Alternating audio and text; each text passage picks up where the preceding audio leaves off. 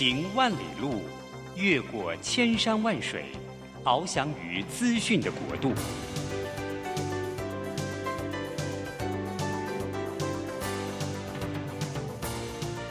以全方位的视野，飞向更高更远的目标。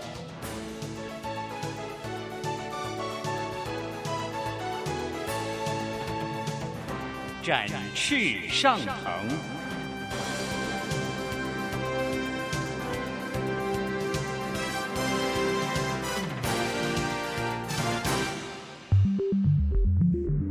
新冠疫情让世界变得不一样，工作职场、生活形态都在翻转变革，学习变成日常的必要必须。让俞国定每周为您搜寻萃取一本国外热门新书，与你在空中分享。俞国定制作主持，愉快读好书。欢迎大家来到愉快读好书，我是俞国定。最近呢，大家都有感受到这个世局的变化，确实是变化的很厉害。呃，不管环境啊，还有又来一个疫情啦，最近又打仗啦，所以大家觉得这个大环境变化的时候呢，就有很多事情会发生。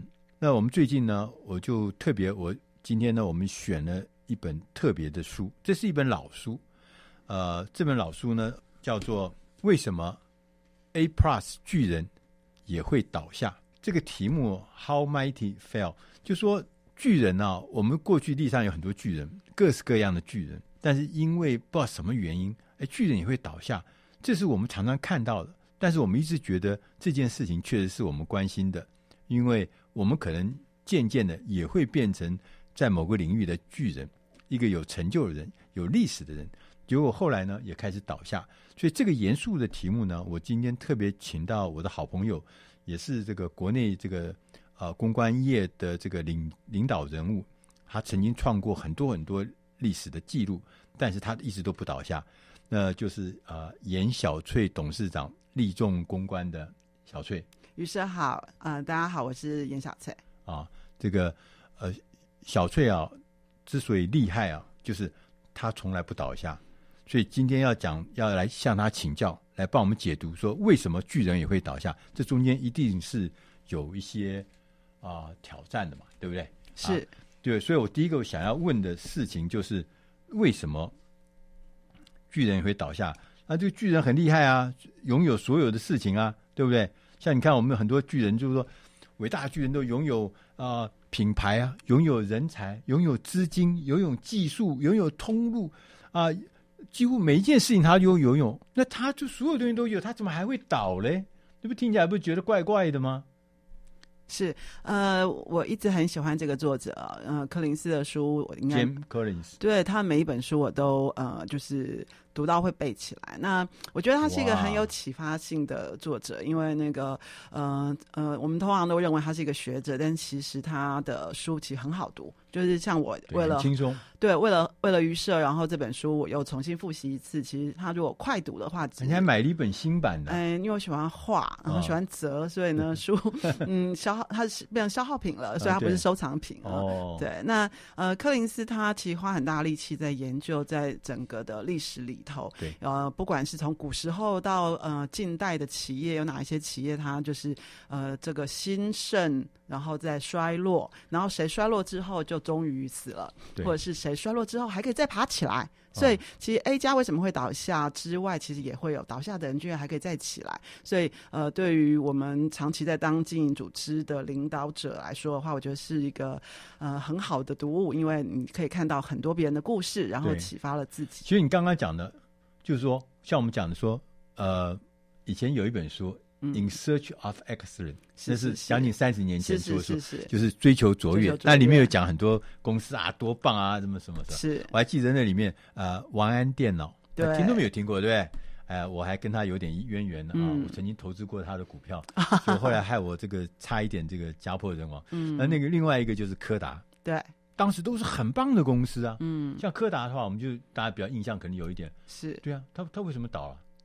对，那柯林斯他其实有特别在这本书里头提到，呃，A 加企业为什么会倒下去的五个原因了哈。哦、那、啊、有五个原因、啊。是是是，呃，他提了几个重点啊。那第一个其实就是所有的事情的源头啊，因为我们所会认为的 A 加企业，它就是超级大嘛，对，这种 super big 的公司。那其实只要发生了第一个事情之后，后面大概呃二三四五都可以不用讲了。其实就是因为太傲慢了。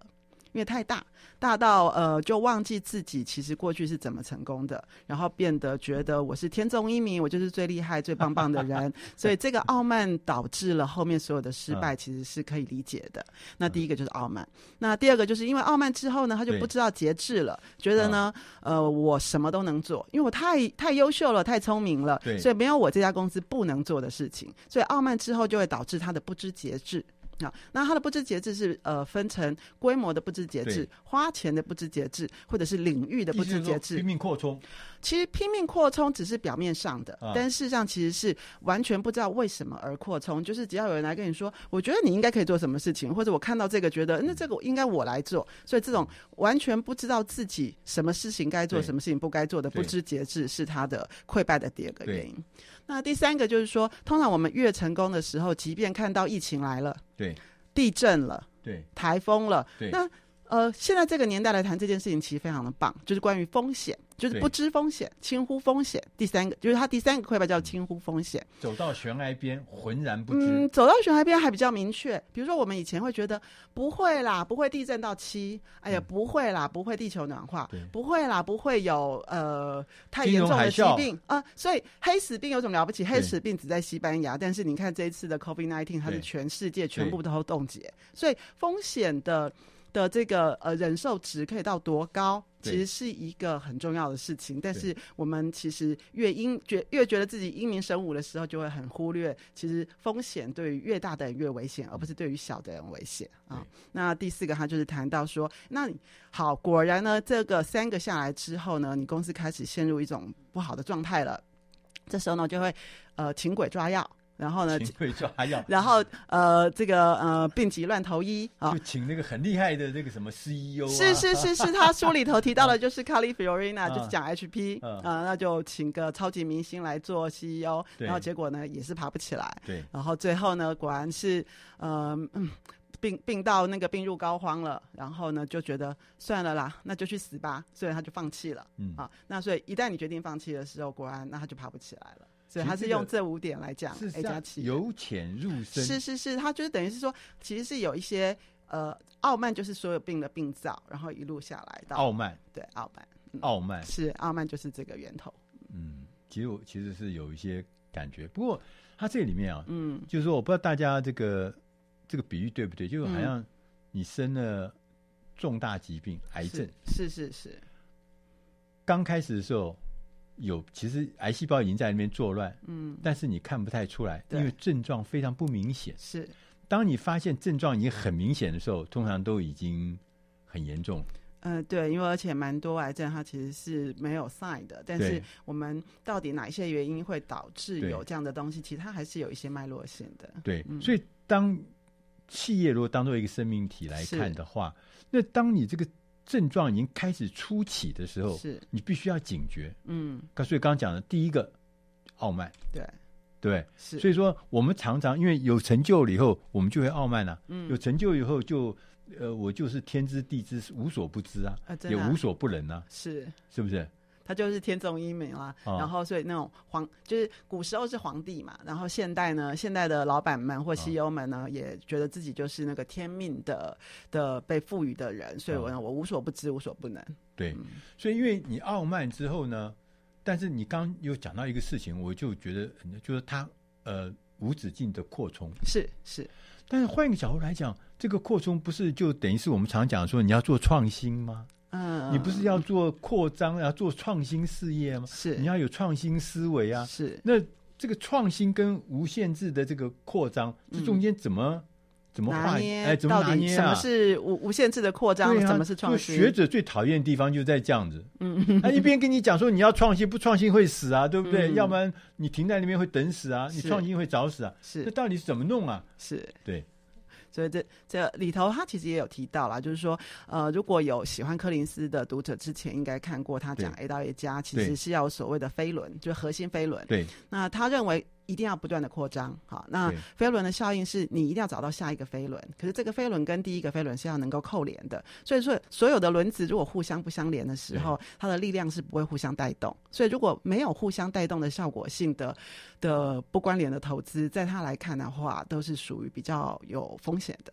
所以你可以扩张，嗯，但是扩张要有关联性，是，是最好是借力使。从那个飞轮的角度来看的话。你的每一个事情都是在那个飞轮里面的的沉轴互相能够带动，互相带动是，要不然的话就做那个很很跨很跨的跨跨到很远的地方。就他的角度来说，那就是另外一件事了。就是说，呃，A 轮子跟 B 轮子完全没关联的时候，嗯，它不是一个 group，它是一个两个事业体。所以刚刚也回应到刚刚讲的骄傲这件事情，嗯，是就是因为你并不是表示说你现在做了这件事情成功之后，你就是未来。每一件事情都会成功，所以当你这个信心太过分扩张的时候，很容易你就会做出这个莽撞的决策。我已经什么事都会，什么都可以，什么都。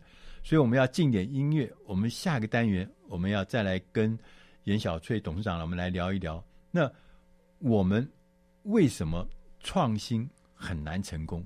尤其是那些巨人，他们做创新总是不成功。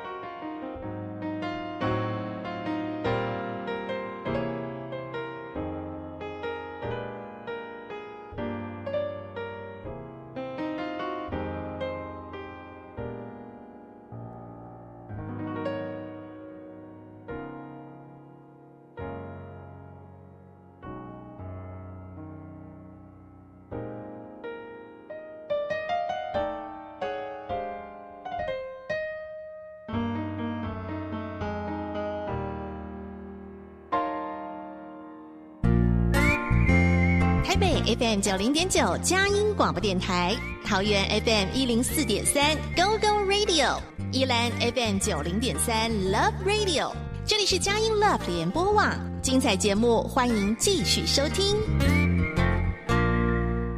欢迎大家回到愉快读好书，我是于国定。今天我们的特别来宾是立众公关公司的董事长，也是创办人严小翠。严董事长呢，刚刚跟我们。就聊了，其实啊、呃，巨人摔倒这是必然性的。如果你没有做足够的创新的话，必然会倒。嗯，对，没有什么东西是除了开糕饼店，百年做一个百年老店的话，人家也有创新哦。对啊，哦、对，对，就不创新也会很惨，对不对？嗯、所以说创新就很重要。但是我刚刚讲创新很难呢，是。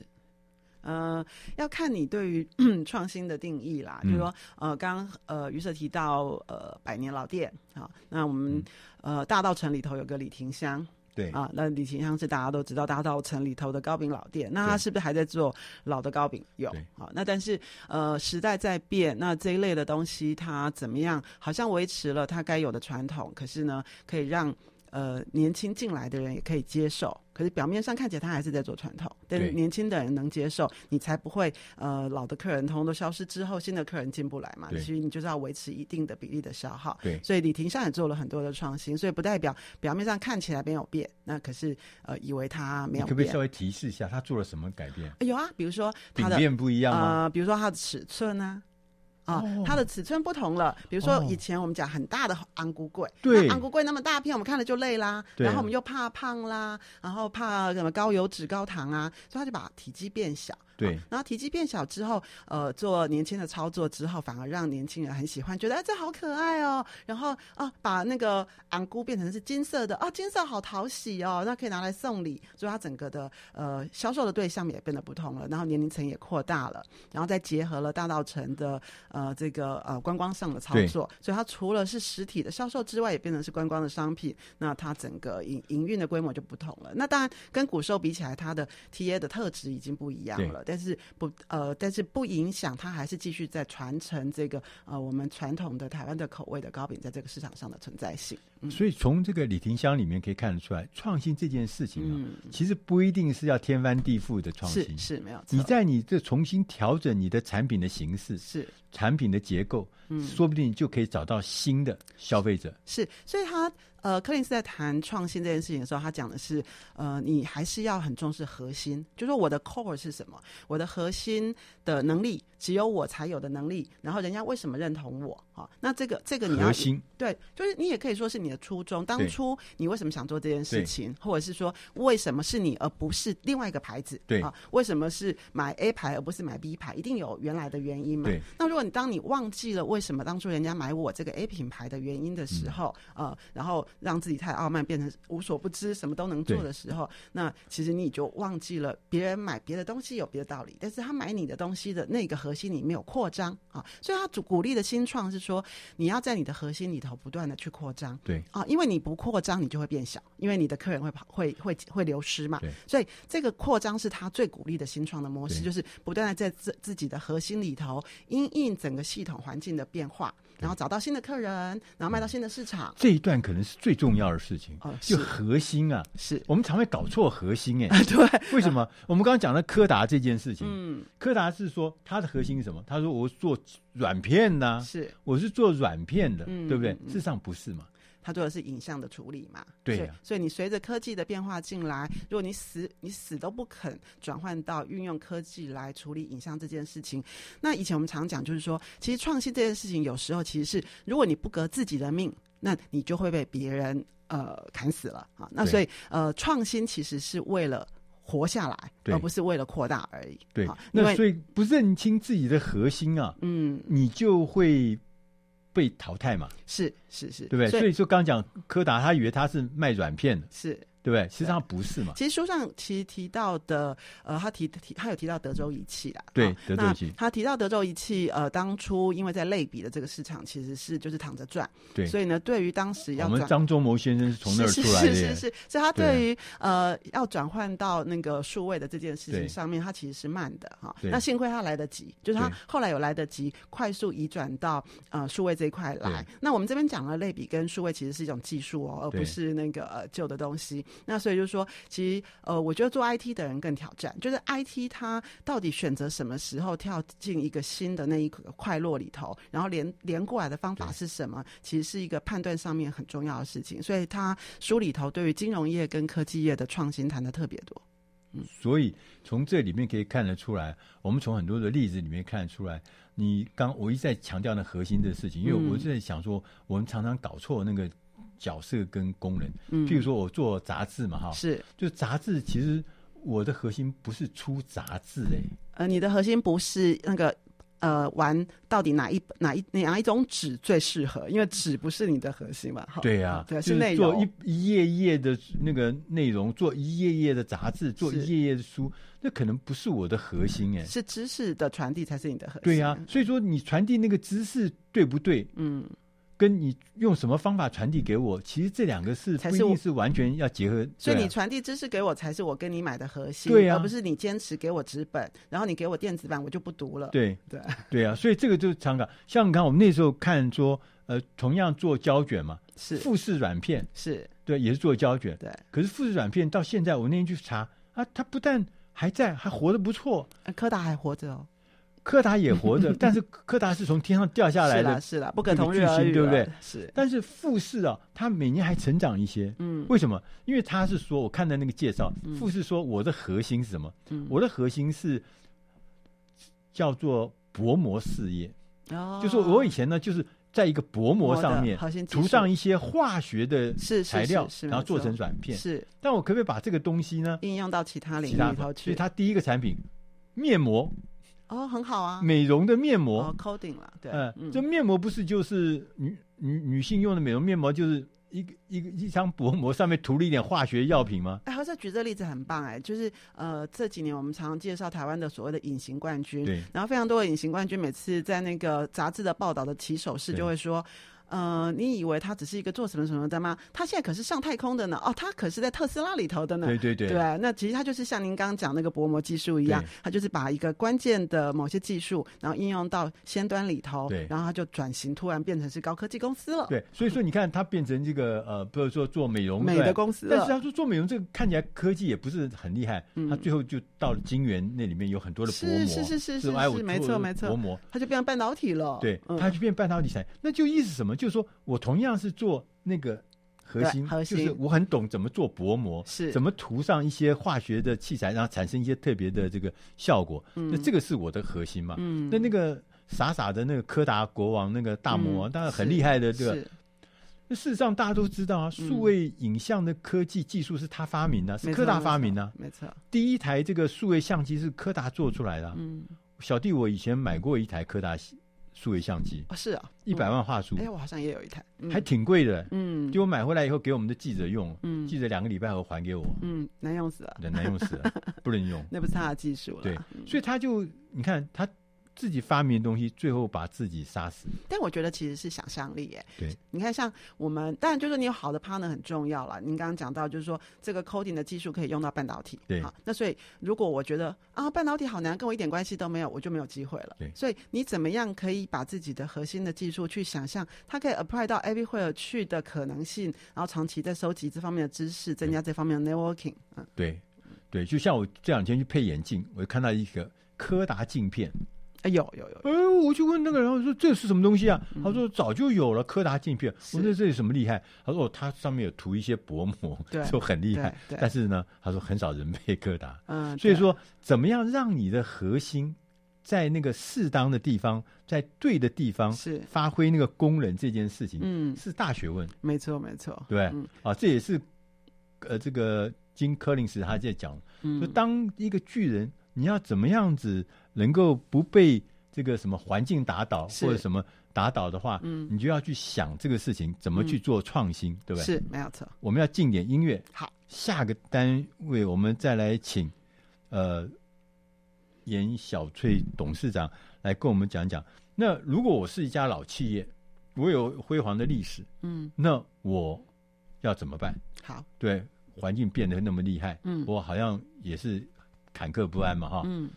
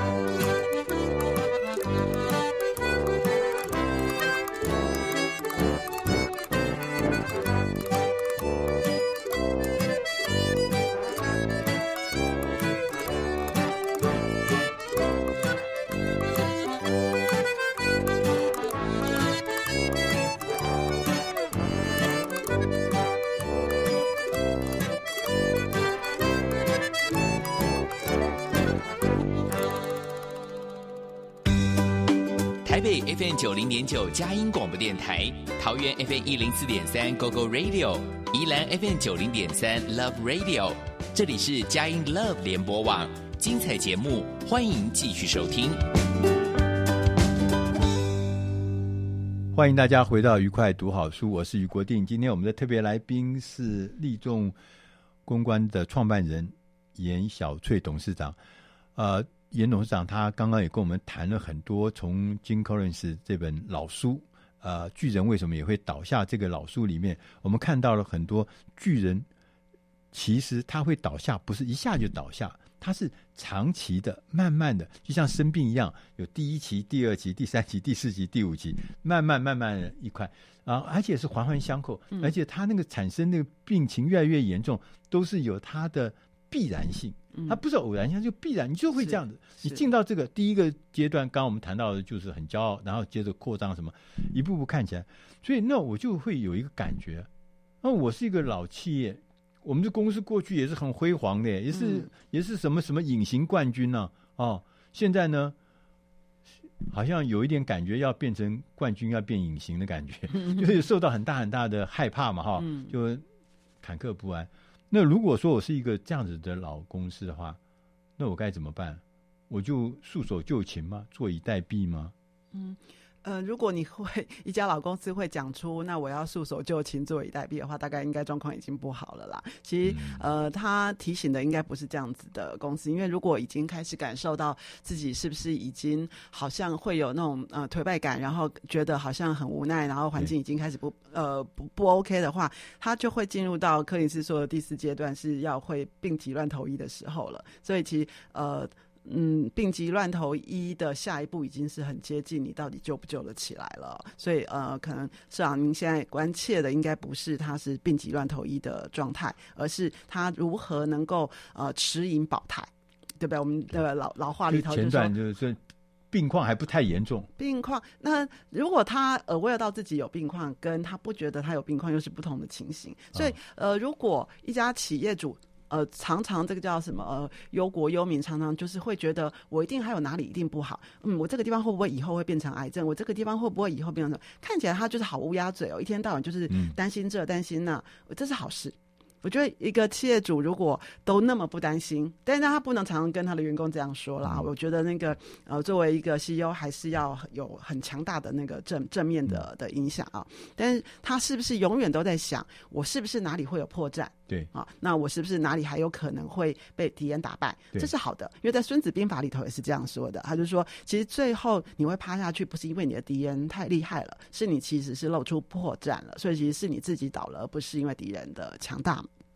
那所以，如果我们永远都一直不断的在盘点检视，到底哪个地方，比如说市场永远会这么好吗？然后我的所有一路都能够这么顺畅吗？你一直在思考这个问题，其实这个企业其实是算很很很不错的，因为真的、啊。对，但是我也常常在想，嗯、但是还是会碰到困难啊，碰到困难就会解决啊。所以你常常想就会，哦、呃，就你会去解决。第一个事情就重要是你要常保这个。嗯谦虚的态度，谦虚，然后觉得可能有危机，戒慎恐惧。呃，所以就我们呃卖弄一下嘛，因为毕竟我是做公关。那在公关的看法来说，这个叫做你的议题管理、风险管理的的观念是不是够强大？嗯、那你一旦你的议题风险，你常常在盘点有什么样的议题风险的可能性，嗯、然后你去做了预防，然后去做了准备，甚至去做了翻转，那它就比较不会变成是最后变成是危机嘛。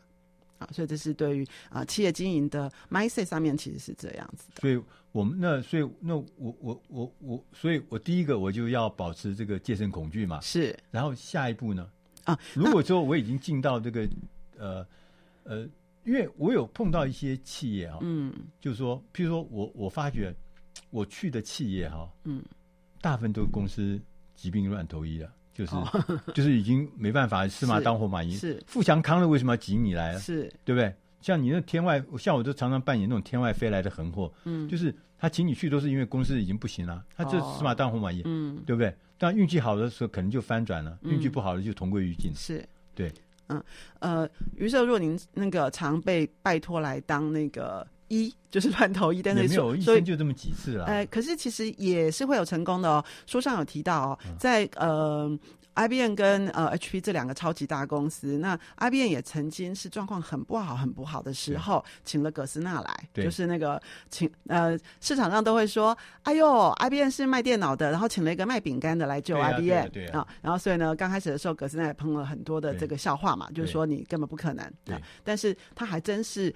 呃，搬了外面的人进来，而且卖饼干的人进来，最后居然还是成功的。对啊，大象也可以跳舞了。是是是，虽然现在 IBM 没有古时候那么好，但是在那个时候，那一次对于 IBM 是很严重的挑战的时期，其实葛斯纳是翻转他的。那书上其实是有提到，葛斯纳翻转他，并不是因为葛斯纳。呃，帮忙带来了什么了不起的事情？是葛斯纳帮忙 IBM 整理了它的核心是什么？重新一一样一样的去盘点，让他重新拿出他厉害的事情，然后把市场重新拿回来。对，但呃，HP 当时请的是 Carly Fiorina，他的处理方式就不是这个方式，哦、是忘记了那 HP 的核心到底是什么？对啊、呃，那所以呃，结果就不相同了。嗯，所以他在谈到就是说，如果是病急乱投医的时候，那你请来的人，你到底是他他们他们认就书上认为，其实 Carly Fiorina 没有错，是 HP 的董事会的错，是你到底知道你自己的问题在哪里，所以你找什么样的人来，然后呢，他做的事情是不是你的期待值？所以 Carly 本来就是那样的特质的人，是你自己。用了一个不适合 HP 的人进来而已，但是 IBM 就很幸运，他在当时他用的是葛斯纳来帮他整理好。其实你的本质还是好的，然后我们只要把一些呃长得太胖的赘肉啦什么，通通把它减肥减掉之后，他就他就变帅了。我觉得这个，我觉得那个小翠讲的东西太重要，因为我们通常啊，就是呃天外飞来的这些高阶主管哈，是如果他是一个导师说你应该这样做，你应该那样做，这样才做，通常我们的经验是。不会成功失败的，对，铁定失败的。对，所以说，像刚讲的这个呃，嗯，就是呃，IBM 这个，对对，那他就不是，他是重新融到里面去，是，他在这里面找到他的核心的能耐在哪里。常常从天外请来的这些高手，嗯，厉害的这个什么呃，这个大人物进来，如果他只要是一进来，他就开始指指点点，你该做这个，你不该做那个，你哪里做错？那这通常的结果都不好。是，所以呢，呃，葛斯纳做的最对的地方是，他是真心相信 IBM 是一个好公司的，而不是进来告诉所有的人你是笨蛋的。对，所以他帮忙他们重新建立信心，相信 IBM 是一个伟大的公司，然后把自己好的重新整理擦亮，然后呢，把一些后来长得太胖的东西把它剪剪干净之后，他就有重新来过的机会了。对，我还记得我自己。曾经人生有相同的例子，就是我去一家公司，那家公司呃，当然出了一点状况也赔钱。那我第一次开主管会议的时候，我就跟他们讲，我来这边不是要来证明你有多笨。嗯，对，其实我们应该重新的来盘点一下，我们看看可不可以重新的创造一个新的奇迹。这奇迹是在谷底才有奇迹，对，在高点哪有奇迹？是，所以我们一起来走奇迹。嗯，所以今天我们看了这个呃，Jim Collins 这本书啊。为什么 A Plus 巨人也会倒下？那我们在这里面，我们来请呃董事长来跟我们做一点结论，就是你看这本书以后，你觉得最重要的关键？好，呃，其实这本书呃最后给了我几个启发，我帮大家做了几个归纳啊。他就说，一个组织里头啊，有几个点是很重要的。第一就是呃，你是不是长期在培养自己的人才啊？人才对，呃，就是每一个 level 的人是不是都在？呃，培养他下一个 level 接他位置的接班人，所以我自己在当领导人，我也是这样子，就是我会问我每一级的主管，你现在培养的往下一层的接班人接你位置的人是谁啊？就是必须要有那个人呃接上你的位置，你才能够往上走。所以永远都要检视公司的人才是不是有一直被呃不间断的培养上来，即便是跳级的人都能够接得上。不是等你老的时候才要想这件事，呃，不是随时随地，这是公呃台湾的公司常常发生的问题。嗯、那再就是要常常维持自己的初心，就是不要。不要忘记当初我为什么要开这家公司，我为什么要经营这个公司，我为什么加入这个公司？初心。对，那这个初心就是我刚刚讲的。你如果否定这个公司，否定呃目前做的一切的时候，你不会喜欢它，那你就另起炉灶就好啦。那所以到底这家公司存在的价值，它的初心是什么？它的核心是什么？其实是很重要的根本。好，那第三个就是要一直盘点啊，因为我们不希望它倒下来，所以我们永远都在盘点我们的风险。好，那盘点外在，不管是人才的竞争，然后商业上的竞争，甚至是现在讲的呃，可能会有疾病啊，会有 COVID nineteen 啦，会有呃七级、八级的地震啊，这些风险确实是存在着。我们以前都会说绝对不可能，现在这个世界唯一会存在的就是绝对有可能啊。那所以这些风险的盘点要怎么样，常常的排在公司的排程里头，永远都在做。那因为你不革自己的命。你就会被别人呃，在市场上呃，你就会被成为那个趴下去的那个人。嗯、所以永远盘点风险，然后革自己的命，让自己呃能够跑到下一个战场。其实是因为原来的战场是自己整理过的，而不是别人把你赶走的。那这样子就有机会可以维持，至少我不是市场第一，但是我可以在市场上永远存在着。大概这是帮大家做的一些结论。对，所以巨人必然会倒下，但是如果你走对路。走对这个策略，你这重新的回到你的初心，重新的盘点你的现况，重新的培养你的人才，其实巨人也可以，也许可以持盈保泰，哎，持盈保泰活更久。嗯，今天非常谢谢立众公关的董事长严小翠董事长来我们节目里面来告诉我们这么多重要的关键，你如何能够持盈保泰？我们下一个礼拜。同一时间再会。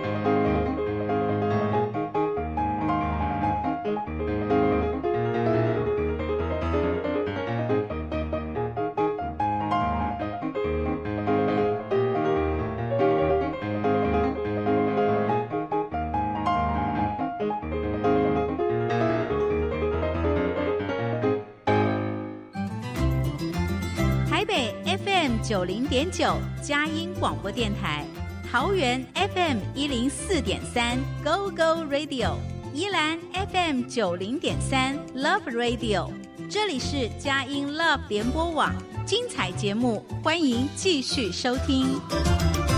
欢迎大家来到大师轻松读，我是余国定。今天我们要来跟大家来讨论选读一本书，是来讨论说。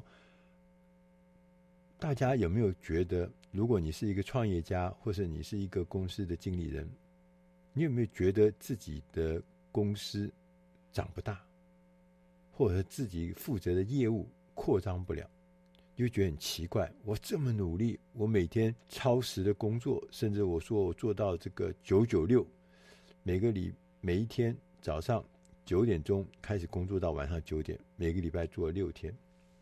这样子日以继夜的工作，可是我的事业的规模就是做不大。为什么？我累得要命。你觉得很挫折？我们今天要来选读的这本书，它就是要告诉你，用什么方法能够让你的公司营运可以持续的扩大、持续的发展，这是重要的事情。否则，要不然这样子每天超额的工作久了。自然会让人的志气会被消磨。人家讲说毅力，但是事实上，如果你没有找到方法的话，那个毅力是会被消磨的，你会遍体鳞伤。所以今天我们要谈的这件事情是一个重要的事情。这本书的名字叫做《The Business Playbook》，Playbook 就是营运手册啦，使用手册。我们这本书，我们中文翻译成“既学既用公司营运手册”，扩大业务发展团队必备的四大文件。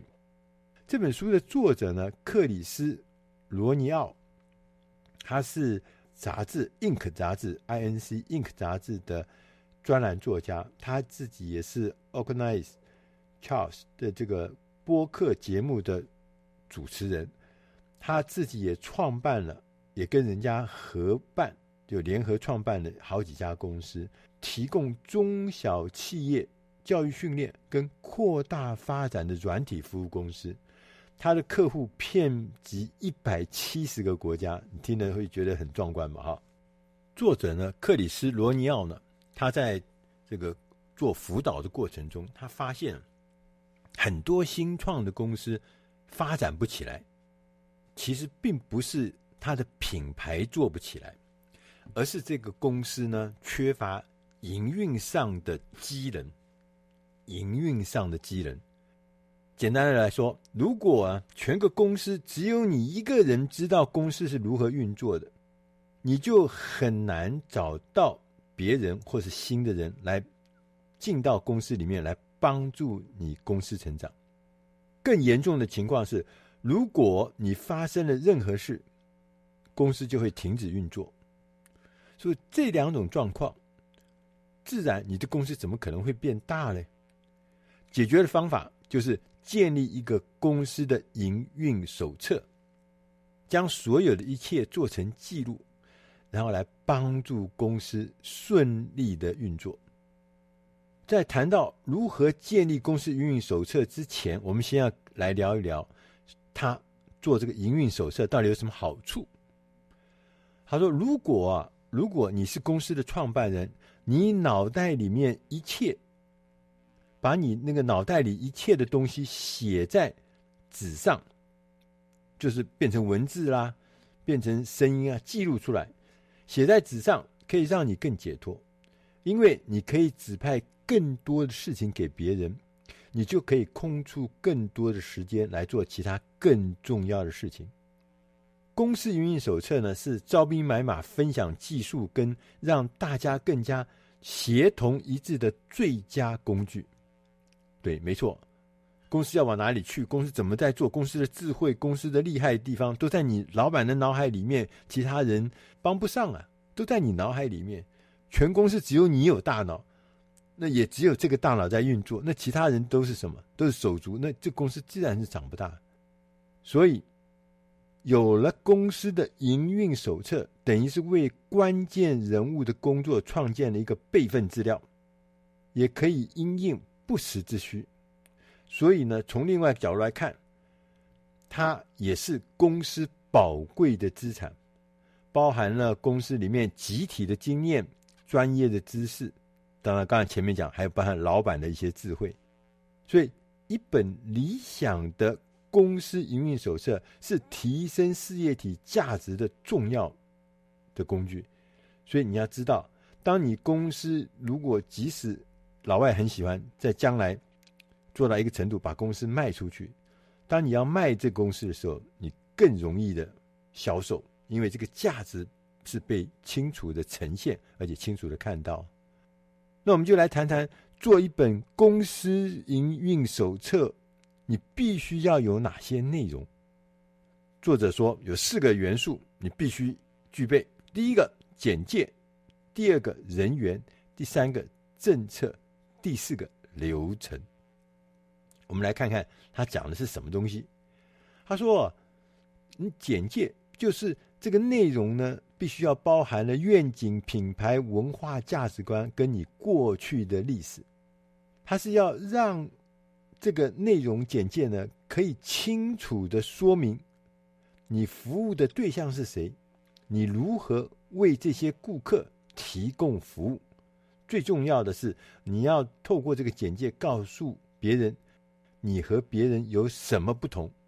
第二个项目叫人员，就是你的团队，你要讲介绍清楚啊，谁做什么事情，哪些团队的成员这重要，这是你最重要的资产，就是团队成员。第三个是政策，这个政策就是很很多东西，小到譬如说，你对衣服。大家上班衣着的要求是什么？其实衣着其实就是有的时候是反映你公司的一个很重要的价值观。你到底用什么态度面对自己跟面对你的客户？办公的时间、休假的时间，然后我们要如何来做到符合当地法规的要求？还有必要的个人安全资讯，这些都是政策。那这些政策就反映你的基本逻辑什么？你们的价值观什么？什么是你们需要要求的？什么东西是要求大家不可以碰、不可以做的？要讲清楚。第四个是流程，流程就是说你要详细的说明从开始到结束完成这个任务的过程，记录业务运作的过程很重要，这是提高生产力跟提高利润一个重要的基础。当大家每个人都知道流程的时候，就知道该怎么做，也都知道哪些地方我才可以知道说哪些地方我可以加油，哪些可以改善，哪些地方要注意什么事情。当大家都有这样的共识、流程的共识的时候，自然他的力量就会发挥。他说：“啊，我们要让公司营运手册发挥作用是有关键，有几个重要的关键。第一个，你的公司营运手册必须要方便取得。”方便大家随时随地可以取得他需要的资讯，不是只有老板放在保险箱里面是公司重要资产，不是，是因为我们要用这个手册来获得手册上所有的讯息，来作为提高我们工作效率的根据，所以就必须要方便取得，必须要有搜寻的功能。作者建议呢，我们可以采取呢维基百科的形式，像百科全书一样。维基百科它结构很清楚，结构很条理分明，让大家很容易的就可以透过搜寻的功能呢找到你需要的东西。同时，还也提醒，公司营运手册是共同协作的产生的，啊，这包含了每一个人。不是刚一直强调，不是只有老板或者是只有主管的，是包含每一个人的知识，而不仅限于高阶领导人的知识而已。公司的营运手册的核心是具备的指导的功能，说明如何正确执行任务啦，而不只是条列的清单，一个个条列，它是一个指导的东西，不是条列。所以这个中间。跟我们所谓的什么法条啊是不一样的，它是一个指导功能，所以营运手册是可以变动的，而且可以随时容易更新的。为什么？因为它是一个刚讲的，它是一个指导功能，它是一个生命的，它是一个指导，是一个有机的，是循环的。所以呢，必须要有专人来负责维护跟更新，而且这个频率哈，就就什么时候要呃维护。更新呢？什么时候？这个次数跟频率啊，会因着公司业务的规模或是人员聘用的状况而变得不一样。譬如他说，你过去一年呢、都没有进入新市场，也没有开设新据点，也没有一年内也没有雇佣超过五个人，你其实一年之内都不需要再去检视所有的内容。如果你一年之内招聘了六到二十五个人，你每一个季度每三个月你就要进行一次更新。如果你每一年你会超过二十五个人加入新公司的话，你就要提高到每个月甚至每周要更新一次。如果你现在你根本就还没有多少客户，对，就像我们呃大青龙读，我看到这一段我很有感动。他说我们最近客户其实不够多。他说如果你是还没有多少客户的时候，其实你最需要的不是建立营运手册，你最需要的是花更多的时间进行行销跟销售，让更多的人变成你的客户。当你发现你的团队花很多很多的时间，大多数的时间在应付订单的时候，这个时候你也许可能也发现你自己必须要放下一些工作，才能做一些其他更更重要的事情的时候，这个时候就是你要需要做一份公司营运手册的重要的讯号，就这个时候你就要开始来做，因为千万不要把所有一切都放在自己的脑袋里面。好，作者说，如果你仍旧想要亲自、亲自、亲手来处理每天的例行工作，你的公司就会维持一个比较小的规模。如果你想要扩大规模，一定要将任务或将业务交给你的团队，并且相信他们的产出，相信他们的产出，这很重要。所以，建立公司营运手册。刚刚前面讲，它能够帮你顺利招兵买马，招到好的人、新的人，而且能够快速的扩张、快速的运作。这些公司的营运手册，透过它，其他的人也可以帮助你把公司的事情做得更好，甚至是你在做的事情，你透过公司营运手册，他们可以代劳。他们可以做得更好，而且更扩大。所以呢，结论就是，公司营运手册是扩大业务、发展团队必备的工具。你越早开始建立，是越好的一件事情。你听了我们刚刚讲的这些话，如果你需要对公司营运手册有更深入、更仔细、更完整的文字讯息，你听完以后你觉得不够，你还想要多一点，那请你上网去搜寻“大师轻松读”。官网，或者上 Google Podcast，你去搜寻“大师轻松读之轻松读大师”单元，你会看到，会听到更多更多的内容。以上的内容是出自《大师轻松读》第八百六十五期“既学即用公司营运手册”。我是余国定，希望以上的内容对你在拓展事业。在职场上面都能帮上忙，谢谢大家收听，我们下个礼拜同一时间再会。